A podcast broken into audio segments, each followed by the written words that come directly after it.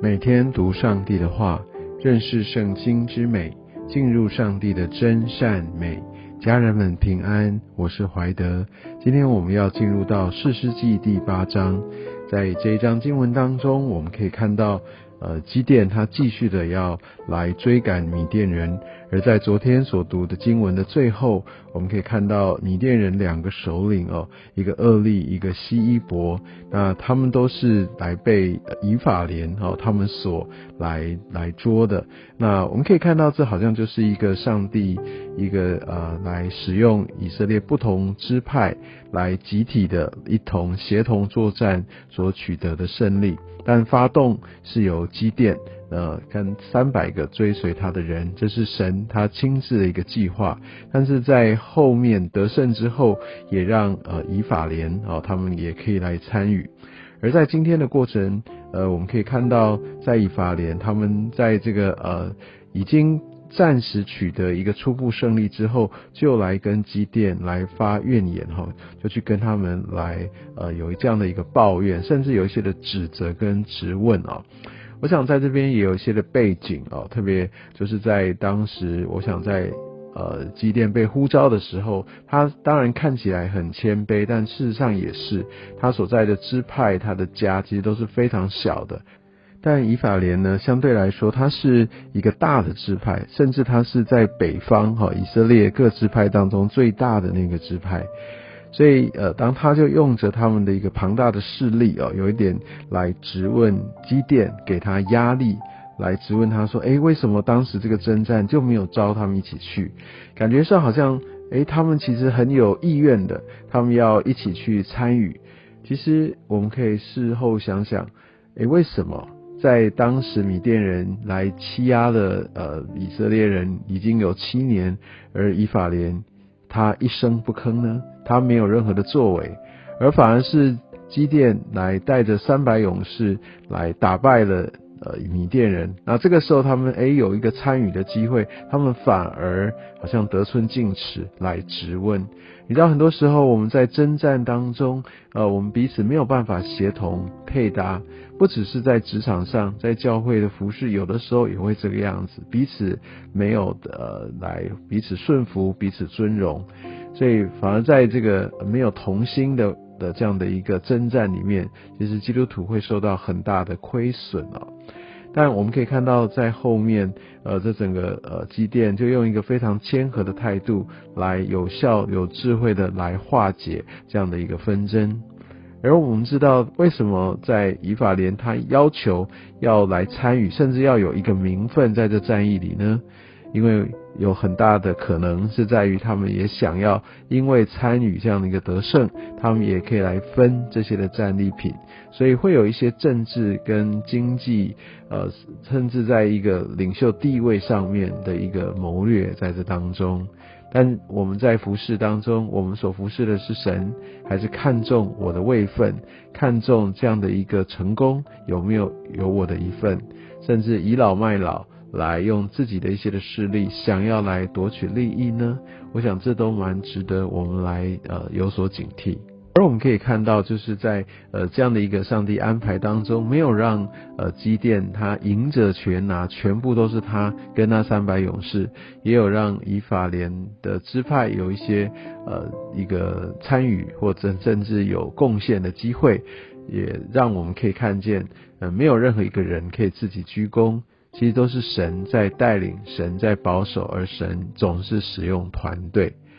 而我们继续往下看，在第四节，我们可以看到基甸跟跟随他三百人，虽然疲乏，还是追赶。我想从那边可以看到他们一个值得嘉许的地方，就是他们服侍的心智，他们就不断不断的去往前，没有就把自己的这些的疲惫放到前面去。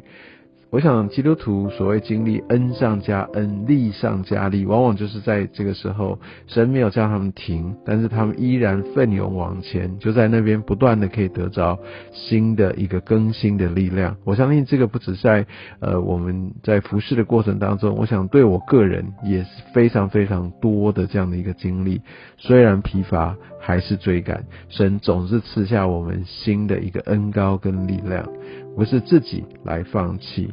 而我们可以看到，呃，基甸他们不断的去去追赶，但是我们可以看到，呃。这个苏哥人也好，呃，比努伊勒人也好，他们都拒绝来提供基甸跟呃他这三百勇士所需要的这些的食物，等于就是说他们的弟兄哈在前面征战，而他们竟然拒绝去提。供帮助，我想这是一个神所非常不喜悦的。从后面的这些的发展，我们可以看见神要借着呃他的军兵哈，要来惩罚这些看见有前线的需要，但是却不愿意去伸出援手的人。哦，所以你可以看到他们就要付出一个很大的代价。所以当我们看到我们的这些教会或者呃这些的施工有需要的时候，我们当然应该要努力的，要愿意来慷慨的来支持。那我们可以看到基甸他们虽然没有得到需要的帮助，但神依然来扶持他们，来带领他们。第十一节，好，就看到他们一路杀过去。那这边的经文可能让我们会有点误解。他说杀败了米甸人的军兵，因为他们坦然无惧哦。这个坦然无惧，其实翻的意思会让我们误解。其实坦然无惧的意思是对他们都没有惧怕，因为米甸人完全没惧怕，因为他们毫无防备。所以这是一个他们完全没有预期到，基甸跟三百勇士竟然就一路把他们追上去。所以当发现这个基甸跟他的勇士来的时候，他们就完全就被杀掉，杀的好像呃溃不及防。而当我们可以看到后面哦，就就呃把这样的一个大大的得胜，后来基甸就把树哥也好，就把那个呃比努伊勒人有一个很大很大的一个惩罚。那我想这给我们一个很深的一个提醒，但最后呢，我们可以看到基甸，其实基甸啊，真的不是一个非常非常好的一个我们属灵的榜样。神兴起他，我们在前两章看到他的犹豫，他的信心不足，甚至他的试探神，但神依然使用他。但其实他的本质，他的生命，对，虽有一些改变，但是却不是一个领袖的生命。因为当我们二十二节看到以色列人对基甸说要请他们呃来，真的就愿意让基甸来带领他们成为这个士师，来管理他们。但是二十三节基甸说我不管理你们，儿子也不管理你们，唯有耶和华管理你们。其实这听起来很属灵，他说的其实是正确的话，但他的心呢？我从后面发现，也许他的心并没有他所说的那么纯正，就是说他。他得着这些的呃很好的这些的攻击，他得得到这些战利品，但是他推辞了这个承担任务，因为成为领袖这个是需要付代价的，会很累的，其实是不容易的。但他说我不要，那就让神来管，意思反正他就是离开避开，不想承担责任，但他又要求要这些的耳环，把这些贵重的物品他要取得。所以我们可以看到，他是为了自己的利益，他想要有实质的利益，但他不想要担负责任。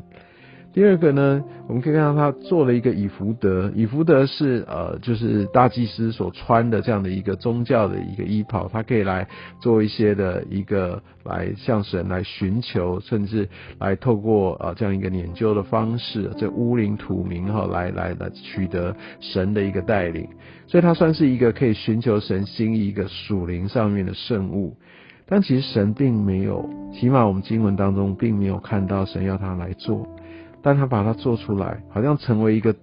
对他自己有加持加分的这样的一个圣物，乃至于好像神透过呃那个呃积淀，好像就让他的这样的一个权柄可以持续下去。我们必须明白，其实神没有让世师是世袭制的。但是机电他却把这个呃以福德把它做出来，而且来传承下去，等于他为了自己的利益来巩固、来建立他自己的版图。